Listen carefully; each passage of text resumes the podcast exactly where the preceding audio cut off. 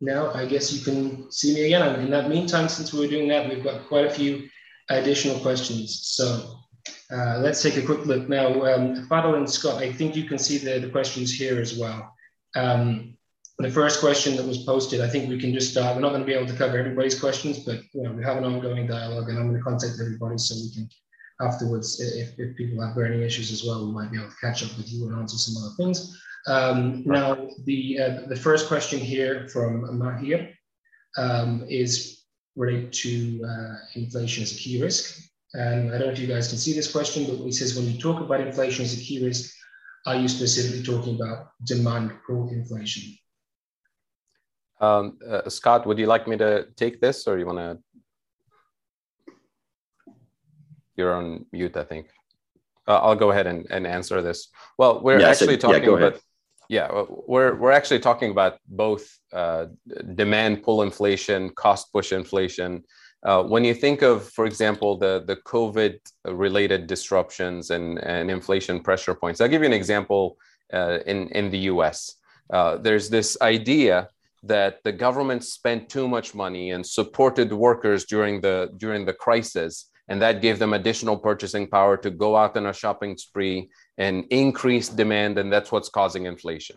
So the solution we're told is to cut those unemployment benefits and reduce government spending on social you know subsidies essentially so that we tame the risk of inflation. But when you look at the actual disruptions to the supply chain that actually trickled through the system via price increases it starts in, in some cases all the way in china when you have uh, Chinese government regulations that actually affected coal mining in terms of safety standards and uh, scared the hell out of uh, some uh, mining companies to the point where they actually shut down in the fearing uh, significant penalties for, for mining accidents. So it's a really a safety standard situation. So you have a substantial decrease in coal production in China, and China consumes 70% uh, 70% of its electricity is from, from coal. So you have disruptions in the coal production, disruptions in electricity, blackouts,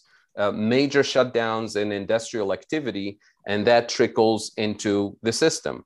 And when it comes to shipping, pre-COVID, shipping a container from, from China to the West Coast in the US would be about $2,000. Today, it's $20,000. It's first come, first served. It's a, it's a bidding war in terms of who's going to deliver your, your containers. And once you get to the ports in the US, because the logistical capabilities of US ports have not been upgraded for, for decades, you have another um, uh, disruption there in terms of the uh, lack of capacity to rapidly unload and, and load those containers on trucks. So, what's happening in the trucking industry? We have a shortage of 80,000 truckers. It's not because they don't want to work, it's because we've Uberized the industry over the last few years, where we're shifting the cost of doing business on the actual independent contractors, the truck drivers. They're paid by the load, they're not paid by the hour, they're not unionized. So, what's happening is if a truck driver is stuck at the port for more than eight hours on their own dime, essentially, they're losing money on that load. It doesn't make any sense for them to actually deliver it. So they're giving up on delivering from, from ports. So these sources of inflation have nothing to do with low income families receiving a check from the federal government so they can pay their rent, so they can feed their kids, so they can um, pay their bills. It's completely disconnected from it.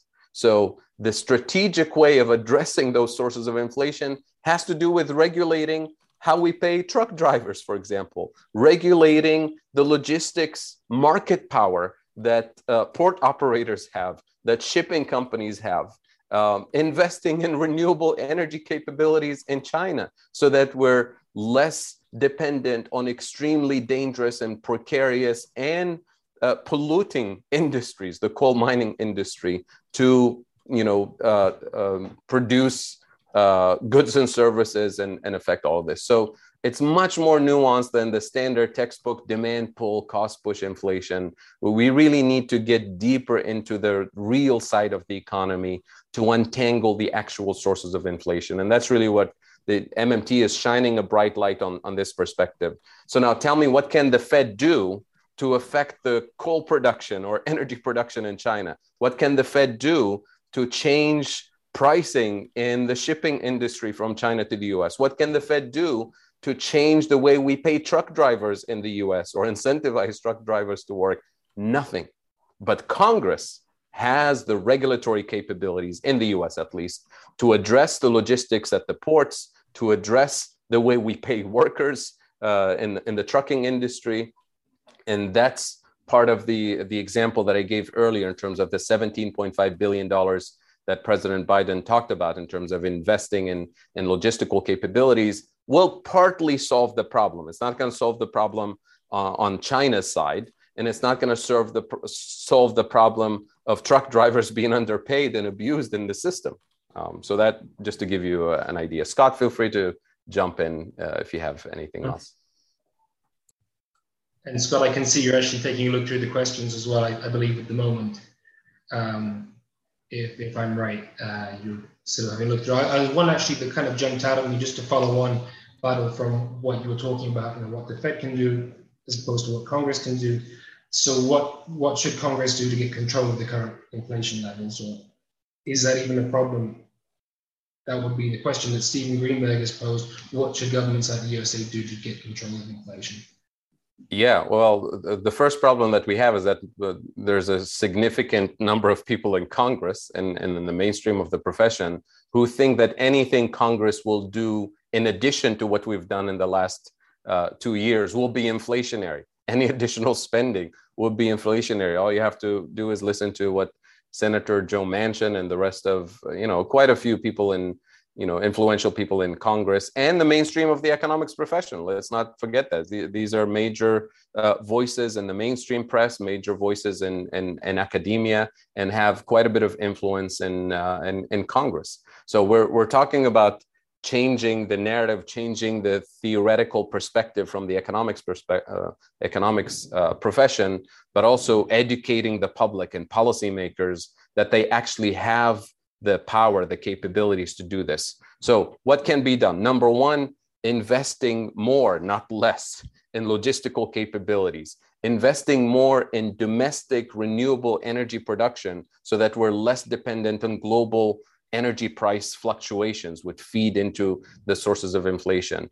Um, and addressing the actual structural inequality that has been building up and accumulating for the last three or four decades. And that's why I, insisted on mentioning the situation that truck drivers are dealing with. But it's not just truck drivers, it's underpaid workers across the system who are now labeled as people who don't want to go back to work because they were subsidized during COVID we really have to tackle this head on and that's why it was extremely important in the in the negotiations uh, leading up to the infrastructure bill to include people as infrastructure to include services and uh, pay and um, and benefits including childcare benefits healthcare benefit these are significant costs that we've unloaded on individuals on small businesses uh, and, and now we're living the consequences of that neglect, of that abuse. So it has to be tackled as part of inflation targeting policies. That's why I keep insisting inflation targeting is not in the hands of the central bank. Uh, central banks will not uh, change social policy in the US. Great answer. Now, I think, Scott, you might be looking at the same question that I'm looking at now as it relates to the bond markets. And I'm just going to, it was posted by an anonymous attendee. Um, the question is many financial market participants assume long-term bonds reflect inflation expectations. Do you agree? And does this change when applying MMTS? Um, what, yeah, what I would say is, uh, well, multiple points to make there. Um, there obviously in some countries like the US are uh, bonds that earn a real return. And so you, of course, are going to have an arbitrage there between those um, uh, or potential. Ar- I'm using arbitrage loosely, so um, not necessarily perfect arbitrage whenever I use that word. But um, in terms of, uh, well, second point I'd make would be that uh, certainly to the degree that central banks are expected to raise rates when there is expected inflation, there's, there's going to be a reaction there too. Um, the third point I would make is is and, and this varies across nations depending on say how liquid bond markets are and such. Um, it depends on how much the marginal trader is concerned about a capital gain or loss versus how much the marginal trader is holding to maturity. Because if you're concerned about capital gain or loss, then expected inflation uh, could very well not be the main concern. It could have much more to do, it, it would have much more to do with uh, the path of the central bank's target rate. Okay, so what would you make, just my personal curiosity, of the decision in the UK not to increase uh, interest rates that was taken earlier this week? Is, is that sort of in line with expectations? Is that a mistake? Should they have been increased? Well, so, I mean, I think we have to recognize that my, I would expect the traders in the markets are uh, uh, it's it's uh, it's to their own financial benefit to figure out what the BOE is going to do. and so this decision by the BOE could if it if it is expected to lead to more inflation, you would also be expecting the BOE to be raising rates more aggressively later. Right. And so in that case, so the, the question is always is it your expectation of the central bank being concerned about inflation, or is it your expectation of inflation? Right.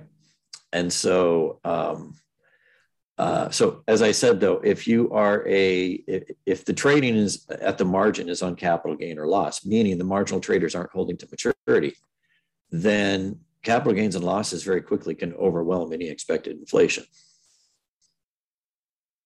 Absolutely. So I'm just taking a little look down the questions. I don't know how you guys are for time because it seems like the comment section has just blown up. you know, yeah, we have I'm okay. a lot of interest now in the discussions. So that was me. I can go a bit longer. Yeah, we're okay with with time. Fantastic. Yeah, it's important to answer people's questions here. Wonderful. So, um, what is the role? I'm trying to answer some of the questions also in the Q and A section, so we can you know move yeah. faster. Yeah no definitely and we don't want to leave anybody behind there's a lot of really good stuff here. Is there something particularly from this list that you guys would feel that you would really like to discuss at this point? Because uh, I, I, can see that you've uh, been going through them and yeah. covering a number of different countries here. Well there's one that i'm seeing right now that is referring to uh, capital inflows uh, and the balance of payments. Um, uh, so it is it, it's a point that I didn't uh, have time to address on the slides um, where I was uh, in uh, uh, with respect to monetary sovereignty discussing current account surpluses. Of course, um, not every country in the world by definition can have a current account surplus, and um, so we have a number of countries with current account deficits. Um, that does create it does reduce degrees of freedom for developing countries in particular. Um, in the sense that um, they're going to have, obviously, as they get the capital inflows, uh, in that case, they're going to have a corresponding liability. And um, as I like to say, for developing and emerging market countries, uh, the issue is that it doesn't matter how much you say follow the rules and and you do what you've been told. And I think a great example is Indonesia. Um, uh, you know, inflation targeting central bank, grounded central bank independence into the laws very, very deeply. Uh, they had a, a, a, basically the Maastricht criteria for their fiscal policy: 60% national debt limit, 3% deficit limit, uh, and so forth, and, and adhere to that uh, as strictly as they could. Um, you can do everything right, and in the next global financial crisis, the money leaves precisely because you are not the key currency issuer. You are not a key currency issuer. And so the thing is, as we were saying, um, uh, reduce your susceptibility to uh, depreciation of the exchange rate and commodity prices and and and et cetera, et cetera. Uh, because it, and, and don't expect that there's anything you can do to keep the money from leaving. Right? I think if you start from that perspective, you're being much more realistic. Um, the other thing that, of course, is helping, and it remains to be seen how, how much they proliferate and how deeply it goes, is the central bank swap lines. Um, uh, there were a number of countries that, uh, in developing emerging market world, obviously, that experienced a lot of cap- massive capital outflows in, say, March 2020. Um, substantial depreciations in currencies immediately. And within a month, virtually all that had died down, a lot of that because of uh, currency swaps, central banks, you know, the key currency issuing central banks also opening up uh, repo lines for emerging developing market countries and so forth. So, uh, but it remains to be seen how much that proliferates and, and how much that becomes a backstop. Right. Now, actually, that I think has answered quite a few of the questions that I've seen posted related to developing markets. I think we killed a few birds with one stone with that. There's some very interesting things here, but I think that answer there actually has not a few of them in there. And I'm trying to multitask here and read them and follow you. You want to add something to that, Fadhel, or if you'd like to continue? Uh, no, that's that's good, Scott. Thank you. Okay. I've been answering some questions on on the chat. Okay. so, but you're answering tag team in there. Is there something else you'd like to talk about from those questions? Because uh, um, feel free to. Uh, sure. Yeah, I'll, I'll keep reading. um, there's uh, something uh, an early question, so we should I should see if I can do something about that. Uh, uh, uh, persistent inflation in emerging markets uh, is that going to lead to a currency crisis? So um, I, I, would use generally the same framework uh, to analyze to analyze that. It certainly could. Uh, a lot of that's again because we don't have a formal backstop uh, for developing markets, emerging market countries uh, when there is a currency crisis. Um, again, the central bank swap lines and such uh, are kind of a quasi backstop as of right now. Right, there's nothing like uh, in the international system, like say the Federal Reserve providing overdrafts to banks, the Federal Reserve jumping into the the, the treasury markets uh, uh, and the repo markets when there's repo madness two years ago. You know, obviously there's nothing like that, but that um, we'll see how that develops. But um, uh, could you obviously there's. Oh, sorry. sorry. Go ahead. Oh, sorry. Go ahead. Uh, another one of the questions was related to Turkey, and uh, maybe a bit of crossover there with what's going on with the currency situation and the economy. Um, right. Late back to Paresh's right. question in a way. How do you right. go on there? What's right. And sure. and of course, and of course, the more debt you have in foreign currency, the more um, you have uh, vulnerabilities to exchange rate depreciation. The more you have exchange rate pass through, et cetera, et cetera, the more the more susceptible you are to those to those issues and to the inflation in the, in the first place. Okay. Yeah, it's not like we're not yeah. saying it's easy, but right. um, especially since you know there's been generations of advice from international policy institutions and such uh, that has, in in our view, been uh, somewhat perverse. And yeah, for, for a lot of emerging countries, developing countries, it's these long-term structural, post-colonial, in many cases, uh, industrial policies that have sort of forced them to specialize in producing low value-added content and, and manufacturing.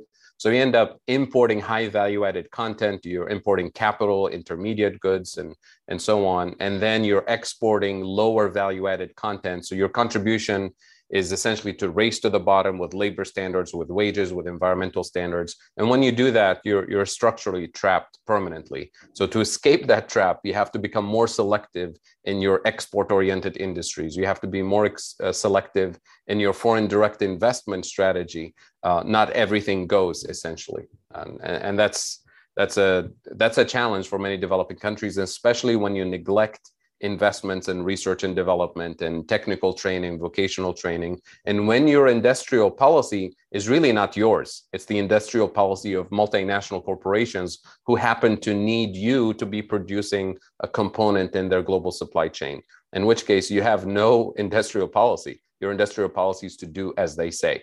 And, and that's problematic.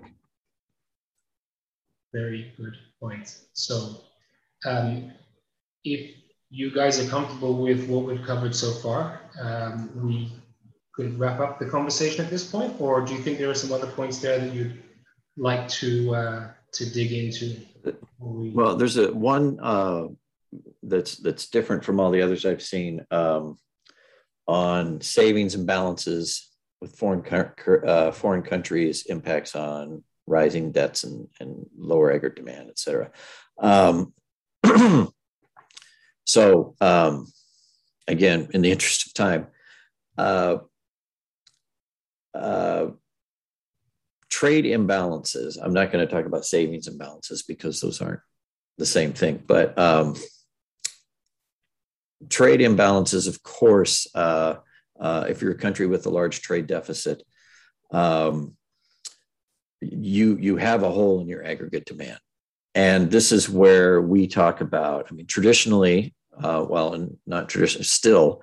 Uh, in macroeconomics, you look at any textbook, it'll treat fiscal and monetary policy as if those have the same effect. They both just increase aggregate demand.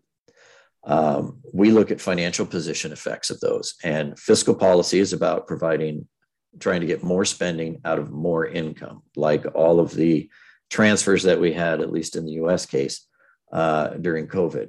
Monetary policy, reducing interest rates and such, is about getting more spending out of existing income or borrowing in, in most cases. And those are opposite effects on uh, uh, uh financial positions. And so uh, I, it's, it's, not a, it's not a mistake that we have a robust recovery and private, at least household sector financial positions uh, had been quite a bit better. Of course, as, as the uh, questioner notes, uh, household debt uh, is going up considerably. I'm not exactly sure how that uh, distributes across income, but um, but at any rate, the point being that there's a gap to be filled, and who is filling it? The, you know monetary policy or fiscal policy. It depends on uh, what you need to have happen with financial positions. Um, if financial positions are robust, you uh, fiscal pol- or monetary policy can can definitely be quite appropriate. Uh, the other thing, just quickly, is one of the reasons why you see uh, fiscal surpluses in a number of countries, like say Norway and and and and such, is because they have large current account surpluses. There is not that gap to fill, and um, uh, so we uh, we're typically interpreted as wanting budget deficits all the time, et cetera, et cetera. And no, it's about full employment and low inflation. And if you are a if you have a significant trade surplus, you will typically uh, have the opportunity to not run large government deficits, maybe even government surpluses in that environment. And that's perfectly consistent with MMT. There's one uh, quick uh, question that that is also a little bit different that's worth addressing because it keeps coming up, which is uh, a lot of people say, well, the government doesn't create all the money. It's the you know private banks create a lot of money, and and MMT doesn't say anything about uh, about this, which is which is not true because MMT's origins, in in in in some sense, is from the endogenous money perspective, the post Keynesian literature. So literally decades worth of publications on this particular point. Um, so, uh, you know, obviously, private banks don't print money, don't create the currency, but they issue credit. And when you borrow, uh, when you get a loan from a bank uh, as, a, as an individual, you, you sign a lot of uh, papers, legal documents, closing documents, one of which is called a promissory note, which literally says, I promise to pay back. And it's enforced by a court of law, which means that private banks, by virtue of having uh, a banking license from the government are, in a sense, uh, giving the privilege to engage in that process of money creation. So that promissory note of, say, $200,000 for, for a mortgage becomes an asset on the asset side of the bank's balance sheet. And it's matched by a liability. The liability of the bank is that they now added $200,000 to your bank account and it's available to you. So it's their liability. There's nothing that would stop the bank from increasing simultaneously the size of that asset to a million dollars for a million dollar home and a million dollar liability. What would actually limit the bank's capacity is not having access to deposits from customers or borrowing from somebody else It's actually doing their job, which is what banks were mandated to do, which is assess the risk of default, the likelihood of the customer actually not paying them back for that million dollar that they're borrowing to build a factory or to buy a house or to do whatever it is with. So their role is to manage the risk associated with that credit. And as a result, money creation by bank credit via lending or by the government or any spending in the economy by anybody, private, nonprofit, government, has the risk of inflation attached to it. So, one of the things that central banks can do in terms of managing the risk of inflation in the MMT sense of the term is making sure that those loans are actually contributing to the productive capacity of the economy, that those loans are not speculative, that those loans are not going bad. So, regulating what banks do with that privilege that we give them is part of um, the role of the central bank in taming the, the risk of instability, the risk of inflation, the risk of default. But when we deregulate what banks do because we believe they do what's best for them and, and their, and their uh, clients, then we've given up on our capacity as, as a central bank to actually uh, um, tame the risk of financial instability, uh, and as a result, put the entire economy at risk. Because if lots and lots of investments are going to the speculative side of the equation, and we're actually not building the productive capacity that we need to make the economy more resilient, then we're actually increasing the risk of inflation. So MMT doesn't ignore the fact that banks have a role to play here. Uh, it's just in, in some presentations, we tend to focus on some aspects, but not other. But you know, uh, I highly recommend people look at uh, Randy Wray's work, uh, um, you know, Stephanie Kelton, Scott Fullwiler's work, everybody else's work in the last 30 years is on, on endogenous money uh, and, and the role of uh, banks. I mean, Minsky's work uh, is, is, is all in this space and, and MMT simply building on that tradition. Yeah, I like to say that if we, we haven't been talking about endogenous money and bank credit. I don't know what I've been writing for the last 20 years then.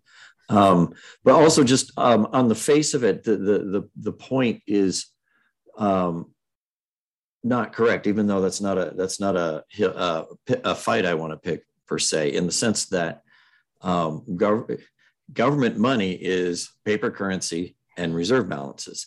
And uh, this whole thing about banks create 95% of the money. Well, I don't know what country currency is only three or 4% of, um, you know, what's going on. Plus, I mean, since 2008, we've got uh, the monetary base in the US at least is 25%, 20, 25% of GDP. So um, there's, there's quite a lot of it going on. And of course, when governments spend, they create bank deposits and uh, and so forth. So um, anyway, it's uh, I, I, think it's a uh, the question comes from a basic misunderstanding of what MMT has been doing. It's not something we ignore um, at whatsoever, and um, uh, it's it, our contribution uh, at least on the public money side, has been to incorporate the public money side. Um, there's a lot of other people talking about endogenous money besides us. The public money side has been mostly us. I think that's uh, quite a comprehensive discussion of the majority of the questions here. I think you know, we still probably have a few things that we haven't uh, tapped into, but perhaps we could uh, follow up on it later. It's such, such a broad topic that I think we could easily do another one of these webinars tomorrow. Absolutely. We'll carry on all week and we still wouldn't cover everything we could possibly do, but I think we've managed to pull it in a little bit towards the bond markets here as well. What I'd like to do then is invite anybody that hasn't already tried to have a play around with our platform as well. I'm going to contact everybody after we close the session in the next couple of days and um, send them your notes and I think the first slide is a wonderful reading list for anybody who's going to get into MMT.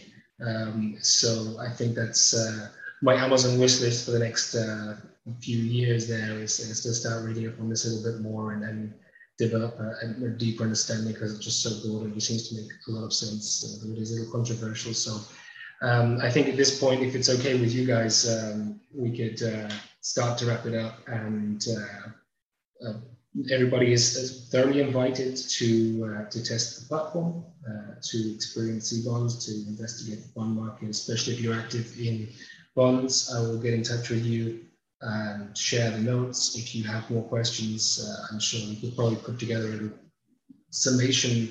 Some of the things I've seen, answered 17 of them while we've been speaking as well. So uh, I think we could uh, share that with everybody as well if we can find a way to do that.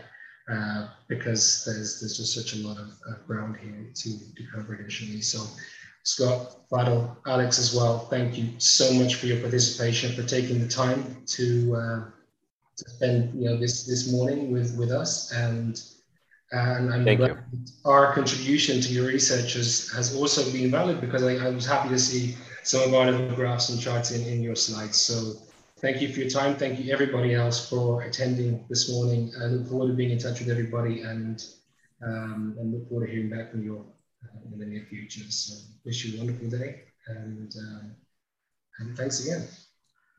Thank you. Thank you. Goodbye, everyone. Thank you.